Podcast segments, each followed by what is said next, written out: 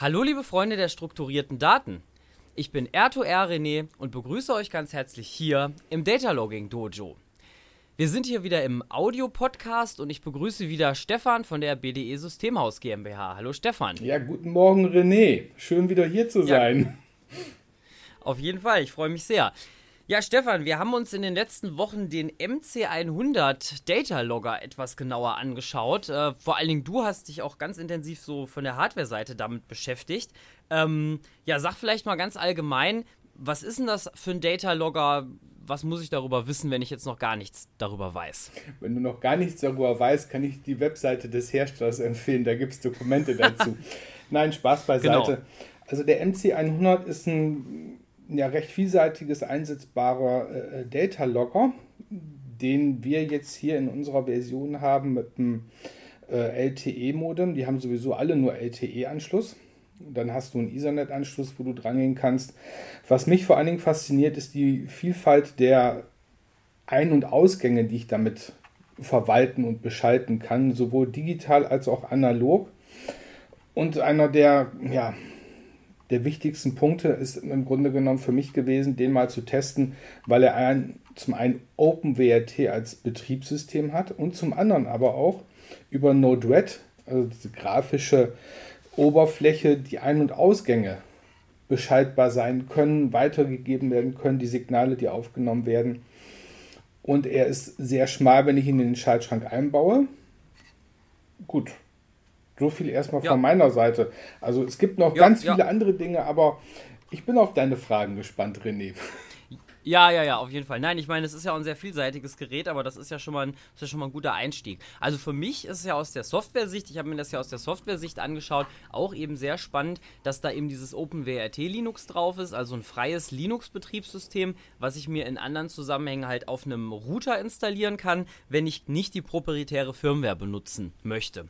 Und der Hersteller hat hier halt gesagt, wir machen gar keine eigene Firmware, wir nehmen direkt dieses OpenWRT-System. Und äh, so gesehen eben auch interessant, weil es ist ja letztendlich immer noch ein, ein Router. Wir haben ja hier einen, einen Mobilfunkrouter. Das heißt, der Mobilfunkrouter kann standardmäßig einfach eine Mobilfunkverbindung herstellen und ich kann den auch einfach nur benutzen, um ins Internet zu gehen. Aber ich kann dann eben auch über diese ganzen Eingänge, die da dran sind, dann äh, Dinge anbinden. So sage ich es jetzt mal mit ganz einfachen Worten. Und diese Sachen, die ich angebunden habe, überwachen, steuern, wie auch immer und das Ganze dann ja. sozusagen wieder zurück ins Internet schicken. Und ähm, ja, ich denke, das ist einfach auch mit dem freien Betriebssystem eine schöne Sache, weil man hier vieles äh, programmieren äh, kann. Und das ist so, so auch meine Software-Sicht auf dieses Gerät. Und das ist, glaube ich, auch das, warum wir sagen, das ist für unsere Firma einfach spannend, weil es einfach so vielseitig ist. Was mich mal interessieren würde, wenn wir uns das Ding jetzt nochmal anschauen, ich möchte, wir haben es ja hier. Ich möchte mal da gerade ja? kurz ja? reingrätschen, weil du sagst, die Vielfaltigkeit ja. oder ähm, ja, gerne. Normalerweise sind ja Router oder, oder Geräte für den Schaltschrankeinbau so konzipiert, dass sie grundsätzlich auf der Hutschiene aufgeschnappt werden. Und ja. da hat der MC100 einen, einen klaren Vorteil. Falls ich keinen Platz mehr habe, was ja häufiger immer wieder vorkommt in den Schaltschränken, weil es wird erweitert, erweitert, erweitert, kann ich das Gerät auch über so eine Clipleiste einfach an der Schaltplantasche oder wie auch immer befestigen. Ich meine, das Ding wiegt nichts, der ist leicht wenn man die Kabel gebündelt dahin führt, finde ich sehr praktisch. Ja. Habe ich bei anderen Geräten meines Wissens bislang noch nicht gesehen. Also nochmal Vielfaltigkeit ja. auch in der Art, wie man ihn montieren kann.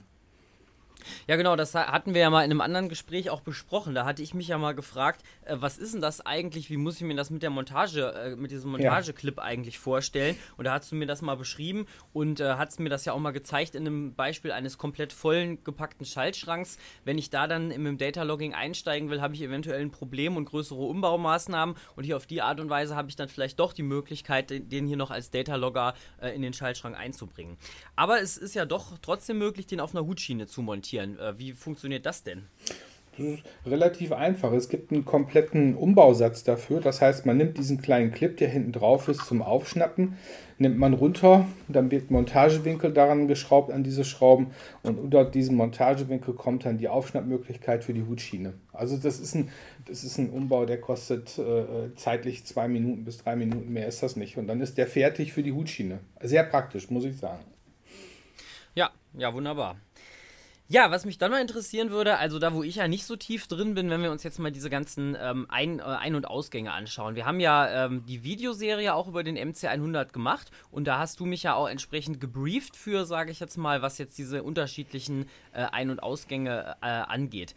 Ähm, vielleicht kannst du mal sagen, ganz grob, wenn wir jetzt einfach mal von der, von der linken Seite anfangen, ähm, ganz kurz nur, was ich jeweils mit diesen Sachen anfangen kann. Also wir haben ja äh, neben dem äh, Power-Anschluss haben wir ja erstmal GPIO. Äh, was kann ich, kann ich aus deiner Sicht damit anfangen? Also er hat unterschiedlichste Möglichkeiten, digitale Ein- und Ausgänge zu beschalten mhm. und auszugeben. Also den digitalen Ausgang ist natürlich, um irgendwie vielleicht eine Signalisierung nach außen zu geben. Der digitale Eingang ist dafür, um vielleicht einen Schaltkontakt abzufragen von einer Maschine, um diesen weiterzugeben. Dann habe ich die RS485-Schnittstelle, also von früher her aus der Computertechnologie klassisch bekannte serielle Schnittstelle, genauso wie eine RS232-Schnittstelle, die man da drauf bekommen ja. kann. Er hat eine CAN-Bus-Schnittstelle, CAN-Bus ist so ein ja. Bus, der heutzutage vielen bekannt ist, vielleicht aus dem Bereich der Automobiltechnik. Da kommt er häufiger mhm. vor, wird aber auch in der Gebäudetechnik ah, okay. bei Aufzügen verwendet. Okay, da wäre ich jetzt gar nicht drauf gekommen. Also das ist auch der in Anführungsstrichen selbe CAN-Bus, den ich aus meinem Auto kenne. Das ist auch das der ist, in Anführungsstrichen Aufzug-CAN-Bus. Ah, ja, ja okay. das ist, es gibt unterschiedliche Unterbusse vom CAN, aber im Grunde prinzipiell ist das gleiche System wie im Auto auch okay. aufgebaut. Mhm. Und okay. auf der Vorderseite, also wenn ich jetzt drauf gucke auf das Gerät, habe ich links nochmal äh, digitale Eingangssignale, die ich verwenden kann. Da unten drunter ist eine, oder daneben, rechts daneben ist eine Leiste mit den digitalen Ausgängen. Alles über diese kleinen Mikrostecker verbunden. Oben drüber ist einmal Pulsweitenmodulation, die ich verwenden kann. Und rechts oben befinden sich die analogen Signale. Die kann man hier wahlweise ja. bekommen, das habe ich wohl gesehen, 0 bis 10 Volt oder 0 bis 20 Milliampere. In unserem Fall, den ich jetzt hier vorliegen habe, habe ich vier Eingängen, 4 bis 20 Milliampere. Fand ich ja. interessant, dass man den so bekommen kann, habe ich so bestellt. wie gesagt, auf ja. der anderen Seite habe ich den RS232-Anschluss, den ich eben schon benannt habe. Ich habe die Möglichkeit, über USB-Anschluss zu schließen und ich habe auch einen Ethernet-Anschluss, über den ich gehen kann. Und ja, genau. Ja, obendrauf kann man sehen, gibt es die Möglichkeiten, Antennen anzuschließen, LTE-Antennen, GPS-Antennen und Wi-Fi-Antennen. Also auch da unterschiedlichste Möglichkeiten, etwas anzuschließen, um eben ins Funknetz reinzugehen, ins WLAN-Netz oder eben ins LTE-Netz. Ja, und liebe Hörer, wenn ihr den MC100 noch nie gesehen habt, dann schaut mal auf unserer Homepage, da haben wir auch ein Foto von, der, von dem MC100, ist auch im Podcast verlinkt. Ähm, weil ich sag mal, wenn, wenn, ihr hört, was wir hier alles für Schnittstellen besprechen, äh, das hört sich natürlich schon sehr viel an und das Gerät ist auch tatsächlich voll bepackt, also das hat rundum letztendlich ähm, Schnittstellen. Ja, danke dafür, Stefan, erstmal. Und vergessen, ähm, eins, eins noch, René. Ah, ja. Von unten drunter ja. ist der SIM-Karteneinschub. Auch sehr ja, praktisch. Genau. Also von daher eben, genau, eben vergessen bei der vergessen. Genau. Jetzt nee, haben genau, wir den genau. auch. Für uns, für, für den Mobilfunk haben wir den SIM-Karteneinschub noch und wir haben sogar noch die Möglichkeit, das ist jetzt natürlich keine Schnittstelle in dem Sinne, aber zusätzlich können wir einen eSIM verwenden, also sozusagen eine virtuelle SIM-Karte, kann auch noch zusätzlich verwendet werden. Also da gibt es auch sogar zwei Möglichkeiten jetzt, um hier eine Mobilfunkverbindung dann letztendlich herzustellen. Genau. Ja, ich äh, würde dich gerne nochmal noch, noch mal eine Frage stellen. Ähm, da haben wir schon mal drüber gesprochen und das hat mich jetzt aus der Software heraus am Anfang immer so ein bisschen irritiert. Was ist ein digitales Signal und was ist ein analoges Signal? Da habe ich, äh, sage ich mal, aus der, aus der Programmierung heraus immer so eine ganz andere Vorstellung von gehabt, als wie es tatsächlich ist. Ähm, kannst du einfach nochmal für dich in kurzen Sätzen definieren, für dich, da für die Hörer, die das vielleicht nicht wissen, was ist ein digitales Signal und was ist ein analoges Signal, wenn man jetzt einfach hier von den äh, Eingängen auf dem MC100 äh, ausgehen? Also ein digitales Signal ist immer 0 oder 1. Das heißt, entweder schalte ich den Schalter ein oder aus. Eingeschaltet ja. ist er 1, ausgeschaltet ist er 0. Genauso ist es bei der Ausgabe. Ich habe ein Relais, das zieht an, der Kontakt wird geschlossen und das Relais fällt wieder ab, wenn ich den, die Spannung wegnehme und dann ist der Kontakt wieder auf 0. Der analoge ja, Eingang okay. entsprechend oder dem gegenüber ist im Grunde genommen ein Spannungssignal von, von 0 bis 10 Volt beispielsweise. Das heißt, da wird, je nachdem, was für eine Auflösung das ganze Gerät hat, für diese analogen Signale, der Bereich von 0 bis 10 Volt in x kleine Schritte unterteilt. Und wenn jetzt beispielsweise 1 Volt anliegt, dann ist der Wert, ich sage jetzt einfach mal 256, liegen 2 Volt an, habe ich 512 liegen 3 mhm, Volt an, okay. habe ich 1024. So, so muss man sich das vorstellen. Und das gleiche ah, ja. gilt dann mhm. natürlich auch für den Stromeingang. Ob der jetzt 0 bis 20 mA oder 4 bis 20 mA hat, ist das gleiche. Also das ist so die, ja. die, die, Unterscheidung zwischen analogen und digitalen Signalen an der Stelle. Also analoge ja, Signal genau. wäre beispielsweise die Erfassung einer Temperatur. Ja. Wir haben das ja auch in dem Schaltbild dargestellt, was, was wir gemacht genau. hatten. Da genau. ist ja der analoge Fühler, der gibt ein, über einen Messwandler ein Signal von 4 bis 20 mA raus und irgendwo genau. auf dem analogen Eingang kommt ein Wert von 16,35 oder 17,48 und das ist dann so der Signalpegel, der dann an diesem Eingang anliegt. Wenn man daraus mhm. wieder eine Temperatur machen möchte, muss man es entsprechend wieder umrechnen auf 24 genau. Grad, 25 Grad, 26 Grad, je nachdem, welchen Messbereich man am Temperaturwandler hat, beziehungsweise am Temperaturfühler hat um den dann entsprechend ja. auf diesen Messbereich 4 bis 20, 0 bis 20 oder 0 bis 10 Volt umzusetzen. Ja, ja, nee, sehr schön. Dann vielen Dank für die, für die umfassende Erklärung. Genau, also das heißt jetzt vielleicht für die äh, unter unseren Hörern, die vielleicht eher aus der Software kommen, also den digitalen Eingang, den kann ich mir dann mit True oder False vorstellen. Das ist also quasi binär und den analoge, das analoge Signal, da habe ich dann am Ende aus Sicht der Software letztendlich eine Zahl, äh, einen Float-Wert oder etwas ähnliches, wo ich im Endeffekt nochmal eine Umrechnung durchführen muss. Also das Gerät, wenn man das so sagen kann, misst hier letztendlich irgendetwas. Diese Zahl muss ich dann aber halt noch interpretieren wenn ich das richtig gesagt genau. habe, Stefan. Ja, absolut ja, korrekt. Genau. Genau. Ja, du bist jetzt schon auf das nächste Thema gekommen, was ich auch tatsächlich gerne nochmal ansprechen wollte, weil du hast ja tatsächlich mit dem MC100 mal so einen äh, so Temperaturfühler äh, angeschlossen. Und äh, die haben im, wir haben im Video ja auch das Schaltbild entsprechend äh, dargestellt. Äh, für unsere Hörer da auch nochmal gerne im äh, Data Logging Dojo YouTube-Kanal nachschauen. Ähm, da gibt es entsprechend das, ähm, das Video zum MC100 mit dem Schaltbild und äh, das äh, verlinke ich auch nochmal unter dem Podcast. Ähm, wenn ihr das mal nachbauen wollt, habt ihr da die Möglichkeit darauf zuzugreifen. Stefan, was muss ich denn vielleicht nochmal aus deiner Sicht beachten? Weil in dem Video mussten wir das ja sehr schnell einfach nochmal abfrühstücken. Für jemanden, der das vielleicht noch nie gemacht hat. Also ich sag mal, ich habe jetzt ja auch schon mal mit dem Arduino was, was gemacht und ich habe auch verstanden, wenn ich jetzt ein analoges Signal habe, muss ich irgendwie immer darauf achten, dass die dasselbe Ground-Signal haben, dieselbe Erdung haben oder wie man das korrekt ausdrückt. Was muss ich beachten, wenn ich an den MC100 so einen Temperatursensor anschließen möchte? Vielleicht kannst du das nochmal aus deiner Sicht sagen und vielleicht auch über deine Erfahrungen äh, berichten, ähm, weil ich glaube, du hast dir ja auch ein paar Sachen hier selbst erarbeitet, die von, nicht von vornherein klar waren, wie das beim MC100 ähm, gemacht werden muss. Ja, so man, worauf muss man achten? Man muss also einmal darauf achten, dass man nicht ein 4 bis 20 mA oder 0 bis 20 mA auf 0 bis 10 Volt Eingang legt, beispielsweise, und nicht in Spannung ja. und Strom vertauschen an der Stelle. Dann gibt es ja. zu beachten, beispielsweise bei 4 bis 20 Milliampere oder, oder 0 bis 20 Milliampere, wenn ich mit Temperatursensoren arbeite, dass ich entsprechend äh, einen, einen Bürdenwiderstand vorsehe, wenn es vom Eingangsbereich des, des Gerätes notwendig wird oder auch wenn der Temperatursensor das entsprechend vorgibt. Da gibt es dann eben die die technischen Unterlagen zu den Temperaturfühlern oder zu den Geräten, um sich das anzuschauen. Ja. Und dann gibt es noch die, die, ja, die Möglichkeit, also es gibt für den MC100 ein Schaltbild für die GPIO-Eingänge, die auf der Seite sind.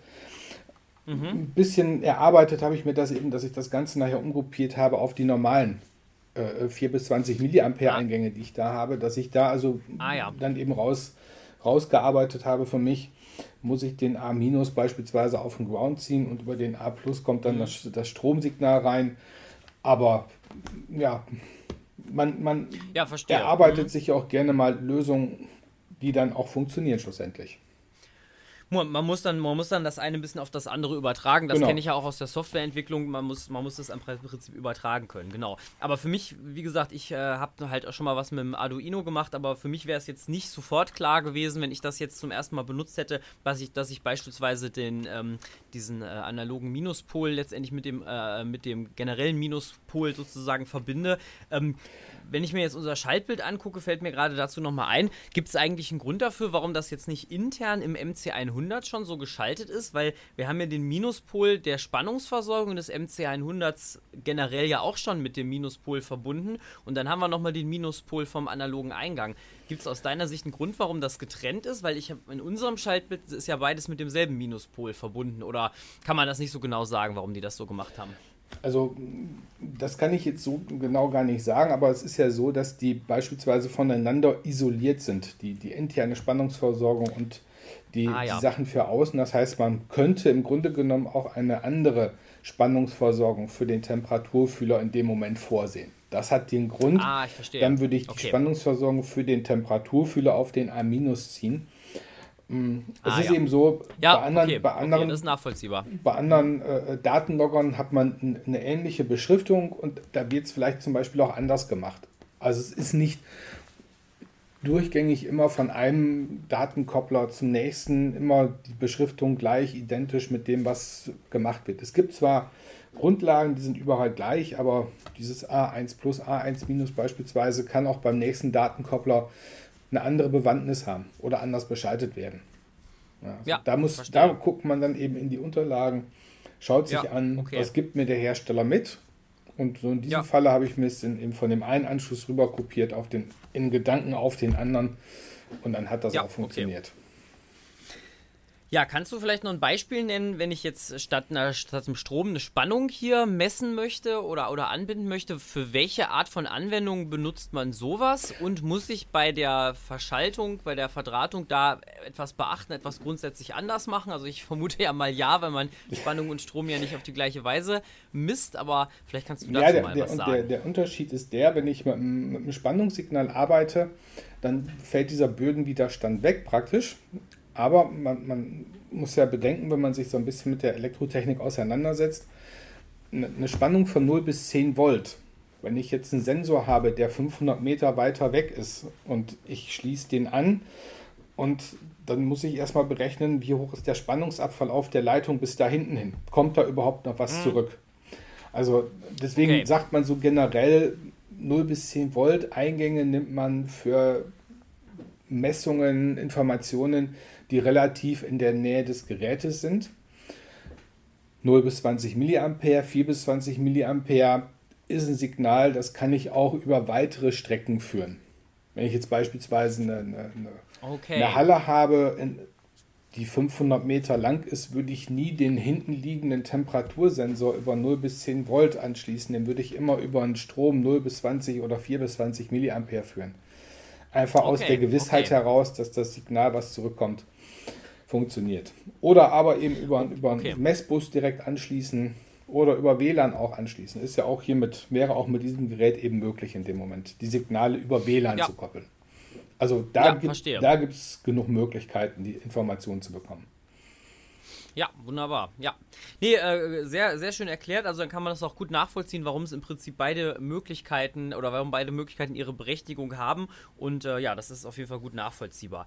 Vielleicht noch ein äh, Aspekt. Wir haben ja noch eine Sache entdeckt. Ähm, weiß nicht, wie du das siehst. Also auf meinem Gerät steht ja Spannungsversorgung 8 bis 30 Volt Gleichstrom. Und jetzt haben wir ja in der Dokumentation, glaube ich, nochmal eine andere Spannungsangabe entdeckt konnten wir das eigentlich inzwischen aufklären, warum es diese zwei unterschiedlichen Spannungsangaben gibt oder ist das möglicherweise eine Unstimmigkeit in der Dokumentation? Also aufgeklärt haben wir das nicht. Ich gehe davon aus, es ist vielleicht eine, eine leichte Unstimmigkeit in der Dokumentation. Aber ob ich jetzt mit 8 bis 30 äh, Volt oder 10 bis 30 Volt arbeite, so gravierend dürfte der Unterschied an der Stelle nicht sein. Also man, man genau, haben wir ja auch im Video, haben wir auch im Video gesagt, wir genau. arbeiten ja meistens dann mit den 24 Volt und die sind ja auf jeden Fall im, im Arbeitsbereich. Standard, standardmäßig, wenn ich das Gerät einsetze, im Schaltschrank irgendwo habe ich meine 24 Volt Versorgung, dann kann ich den daran anschließen. Und ja. damit bin ich auf jeden Fall immer auf der sicheren Seite, dass das Gerät auch entsprechend funktioniert. Ja, nee, wunderbar. Ja, dann würde ich von meiner Seite aus nochmal einen Schwenk machen, jetzt quasi von Hardware Richtung Software. Ich habe ja in dem äh, Video äh, dargestellt, ähm, dass wir äh, im Endeffekt hier im Linux-Betriebssystem, in dem OpenWRT-Linux-Betriebssystem, was hier drauf ist, eine Abbildung der digitalen äh, Ein- und Ausgänge, der analogen Eingänge und so weiter haben. Das heißt, was der Hersteller hier letztendlich gemacht hat, um das auch nochmal detailliert zu sagen, dieses Linux, was hier vorinstalliert ist, das ist natürlich so gemacht, dass es Treiber hat, äh, beziehungsweise dass es angebunden ist an diese ganzen ähm, Möglichkeiten, die die Hardware hat. Das heißt, das Linux-Betriebssystem, das kann das LTE-Modem steuern, das kann auf die serielle Schnittstelle zugreifen, ähm, man, man kann USB-Geräte natürlich anschließen, ähm, die Ethernet-Karte ist registriert und eben auch diese ganzen äh, Digital-Ein- und Ausgänge, analogen Eingänge, die kompletten Möglichkeiten sind in dem Linux-Betriebssystem abgebildet. Das ist das, was der Hersteller hier quasi vorbereitet hat. Das heißt, sie haben das freie System genommen und haben einfach dafür gesorgt, dass diese ganzen Themen vom Linux-Kernel letztendlich gesteuert werden können. Dadurch habe ich jetzt als Entwickler den Vorteil, wenn ich jetzt eine, ein, eine eigene Software schreibe, die ich auf den MC100 packe, kann ich zum Beispiel eine C-Software schreiben oder in verschiedensten anderen Sprachen, weil ich ja auch unter Linux auch frei Technologien hier letztendlich verwenden kann. Aber ich kann hier eine native Linux-Software draufbringen und kann dann einfach über das Dev-File-System meines Linux letztendlich hier komplett auf alles zugreifen. Und das ist natürlich hier eine tolle Sache, dass ich also im Prinzip dann von der Software her zum Beispiel gucken kann, ist so ein digitaler Eingang jetzt high oder low. Oder ich kann eben auch die Zahl zum Beispiel jetzt hier von Stefans Temperatursensor entsprechend abfragen und könnte dann ein Temperatursignal messen. Und das ist letztendlich das, was wir auch mit unserer Data Logging Software Jumbo anbieten. Das heißt, ähm, habe ich ja im Video auch erwähnt, wir bieten, wenn das jemand haben möchte, unsere Data Logging Software Jumbo für den MC100 auch als native Linux Software an. Das heißt, hier kommt ein kleines Stück Software auf den MC100 drauf, was dann dafür sorgt, dass diese Werte abgegriffen werden letztendlich und dann wird es über die Internetverbindung oder über die Ethernet-Schnittstelle, über, über LTE oder was eben gewünscht ist, wird es dann an einen Server übergeben. In dem Fall ist das dann unser Jumbo-Server, der kann in der Cloud sein, der kann on-premises sein ähm, das ist letztendlich vollkommen flexibel. Und deswegen ist dieses Gerät für uns natürlich auch hochinteressant, weil wir hier nicht ähm, sozusagen irgendeine Firmware aufbrechen müssen, sondern der Hersteller hat das bewusst vorgesehen, dass man hier eigene Software letztendlich draufbringen kann. Und ähm, das habe ich mir ja angeschaut letztendlich und äh, da habe ich auch soweit keine Probleme festgestellt. Also insofern ist der, ist der MC100 wirklich frei programmierbar und ähm, im Endeffekt äh, habe ich ein, ein fertig einsatzfähiges Gerät, wo ich jetzt äh, nicht wir hatten ja auch mal den Vergleich mit, mit dem Raspberry Pi gebracht, muss ich mir jetzt keine Gedanken drüber machen, welches Gehäuse, wie auch immer, sondern da kann ich im Prinzip hier direkt loslegen und programmieren. Aber was Stefan sich dann nochmal angeguckt hat, ist nochmal eine Alternative dazu. Und zwar ist das das Thema Node-RED.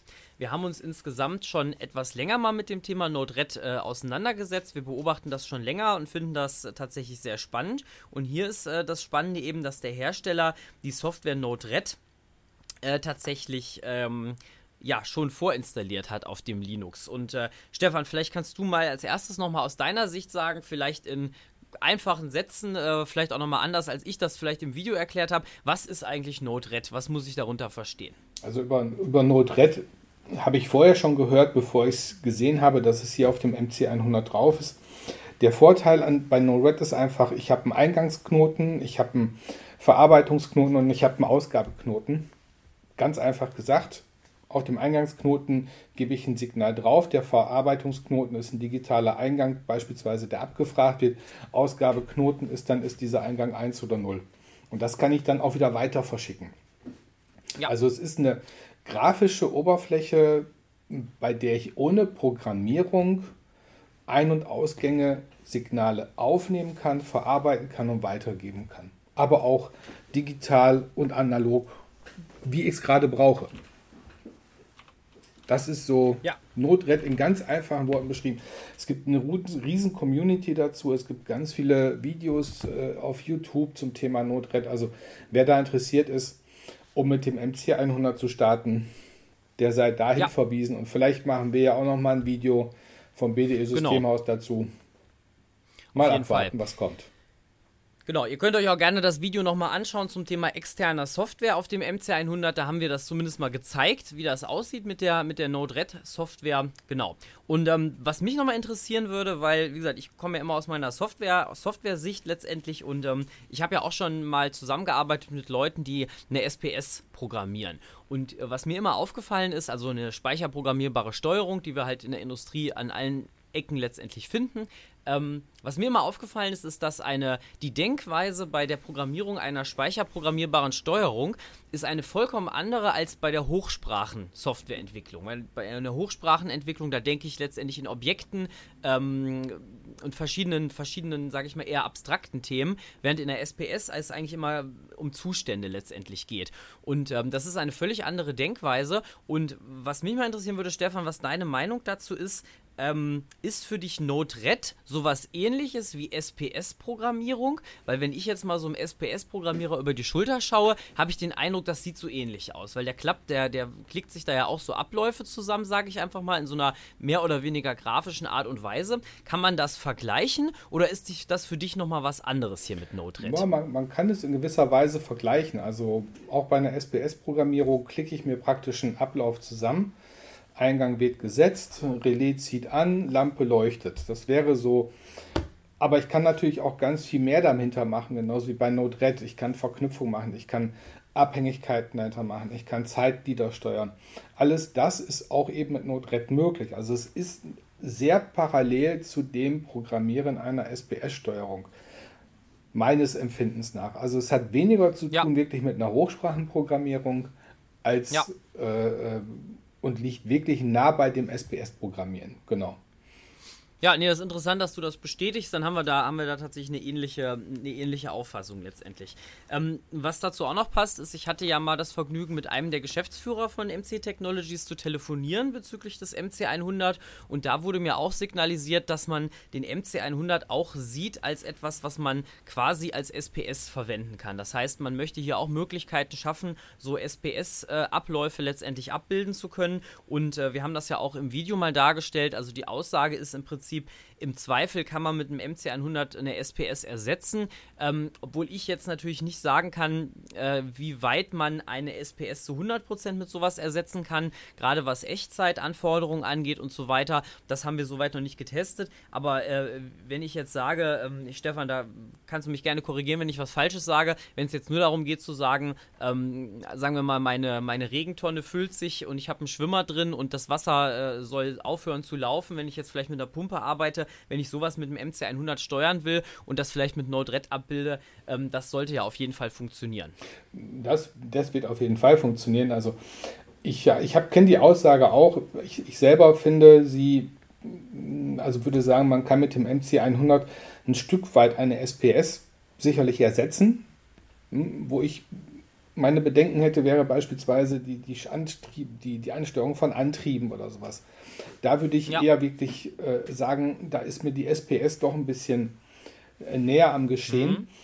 Aber ansonsten, ja, ich bevor ich jetzt eine SPS großartig aufbohre mit digitalen Eingängen, weil mir fehlen welche oder analogen Eingängen oder auch kleinen Schaltausgängen, da würde ich heutzutage wirklich erstmal überlegen, oh, macht sich vielleicht doch Sinn, auf den MC100 zu gehen. Oder muss ich wirklich an der Stelle die große SPS-Schiene fahren und viel Geld investieren, um dann, ja, ne, das ist so, es gibt heute viele Möglichkeiten, ans Ziel zu kommen. Und ich ja. glaube, wenn es darum geht, digitale Eingänge, Ausgänge, analoge, Ein analoge Eingänge irgendwie zu verarbeiten, zu tun, bevor ich eine große SPS-Erweiterung mache, würde ich auch auf den MC100 gehen können. Doch, würde ich auch machen ja. heute. Nee, vielen Dank dafür deine Einschätzung. Das ist nochmal sehr, sehr hilfreich. Und äh, vielleicht jetzt einfach nochmal zusammenfassend jetzt gesagt, sieht man halt, dass so ein Gerät wie der MC100 äh, tatsächlich sehr vielseitig ist. Also wir haben hier den Aspekt ähm, der Anbindung verschiedenster Schnittstellen, wir haben diesen SPS-Gedanken und wir haben den Data-Logging-Gedanken. Und am Ende ist es eben auch immer noch ein Router, der alle, äh, äh alles kann, was ein Router eben standardmäßig kann. Das heißt, hier wird eben sehr, sehr viel, äh, sage ich mal, äh, ja, hier werden sehr viele Themen angeschnitten und ich habe im Prinzip eine Plattform, auf der ich, auf der ich eigene Themen aufbauen kann. Für uns, wie gesagt, ist das Data Logging das Spannende und wir können mit unserer Data Logging Software Jumbo eben mit dem MC100 in den Anwendungszwecken, wo wir eben den MC100 sehen, äh, entsprechend auch in Position gehen. Ähm, vielleicht als abschließender Satz nochmal von dir, Stefan, kannst du vielleicht nochmal ein Beispiel nennen, in welchem Bereich würdest du den MC100 als Data Logger einsetzen? Also ich könnte mir vorstellen, wenn man jetzt beispielsweise eine, ein Gebäude hat mit verschiedenen Aufzügen und man möchte jetzt von diesen Aufzügen die wichtigsten Informationen zentral an einen Punkt bringen, dann könnte man sich überlegen, beispielsweise den kleinen schmalen MC100 in die Aufzugsschaltschränke zu bringen, den CAN-Bus entsprechend aufzusetzen und dann die entsprechenden Informationen über LTE zusammengeführt an einen zentralen Punkt für eine Auswertung, für einen Abgriff einen Servicetechniker, wie auch immer vorzubereiten. Also das könnte ich mir schon, dafür könnte ich mir den MC100 gut vorstellen. Auf jeden ja, Fall. Ja, wunderbar, vielen Dank. Ja. Ja, das heißt, wer äh, von euch solche Anforderungen hat äh, und sich dafür interessiert, äh, unsere Data Logging Software Jumbo, die kann eben auch mit dem MC100 in solchen äh, Bereichen letztendlich eingesetzt werden. Und wichtig für uns ist eben immer, wir finden für alle Bereiche eine Lösung. Wir finden für alle Bereiche einen Data Logger. Deswegen sagen wir auch ganz bewusst, es gibt nicht nur einen, sondern wir wollen hier ein bisschen das Schweizer Taschenmesser sein. Unsere Data Logging Software Jumbo unterstützt daher unterschiedlichste Data Logger, sodass es eben auf jeder Anlage letztendlich eine Lösung dafür gibt, an die Daten Daten dranzukommen. Also auf jeder in Anführungsstrichen, ähm, zumindest da, wo wir irgendwo an eine Schnittstelle drankommen, da kriegen wir auch irgendwie die Daten raus. Kann man doch so sagen, Stefan, oder? Ja, würde ich so unterschreiben. Wunderbar. Ja, ähm, dann würde ich sagen, sind wir für heute durch. Äh, wir bedanken uns für eure Aufmerksamkeit und äh, wir freuen uns, wenn ihr unseren Podcast abonniert und dann auch die nächsten Folgen wieder anhört. Ähm, Stefan, vielen Dank, dass du wieder da warst und äh, von meiner Seite aus wäre es das. Danke, dass ich dabei sein durfte. Bis zum nächsten Mal. Bis zum nächsten Mal im Data Logging Dojo. Und tschüss. Und tschüss.